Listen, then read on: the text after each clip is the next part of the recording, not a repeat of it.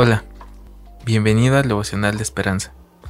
Creemos que en este tiempo Dios traerá inspiración y motivación para tu vida.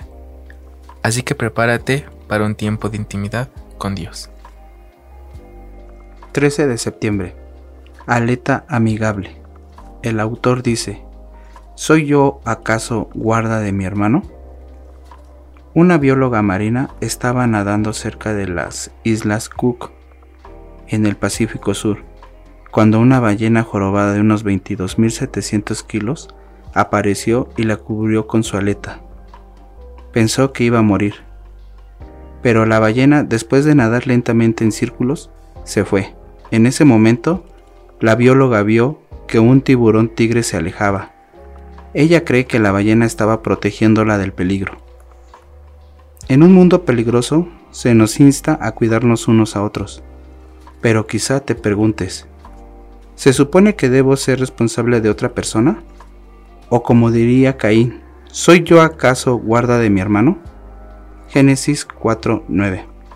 El resto del Antiguo Testamento brama con la atronadora respuesta, sí, como Adán tenía que cuidar el huerto, así Caín tenía que ocuparse de Abel. Los israelitas debían cuidar a los vulnerables y ocuparse de los necesitados. En cambio, explotaban a la gente, oprimían a los pobres y renunciaban al llamado de amar a sus prójimos como a ellos mismos. Isaías 3, 15. No obstante, en la historia de Caín y Abel, Dios siguió cuidando a Caín, aún después de echarlo.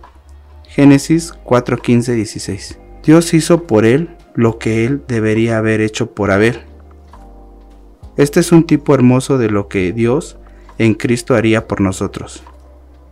Jesucristo nos tiene bajo su cuidado y nos da poder para hacer lo mismo con nosotros.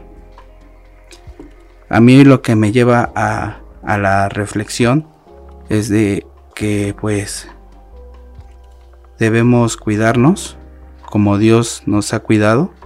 En lo personal ha tenido demasiado cuidado conmigo, ya que mi trabajo es de extrema precaución.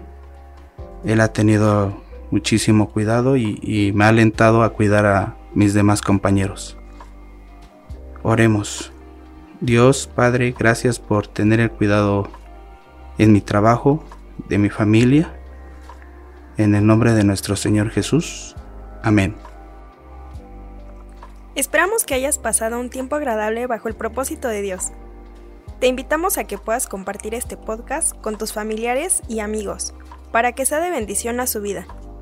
Puedes seguirnos en Facebook, Instagram y YouTube como Esperanza. Hasta mañana.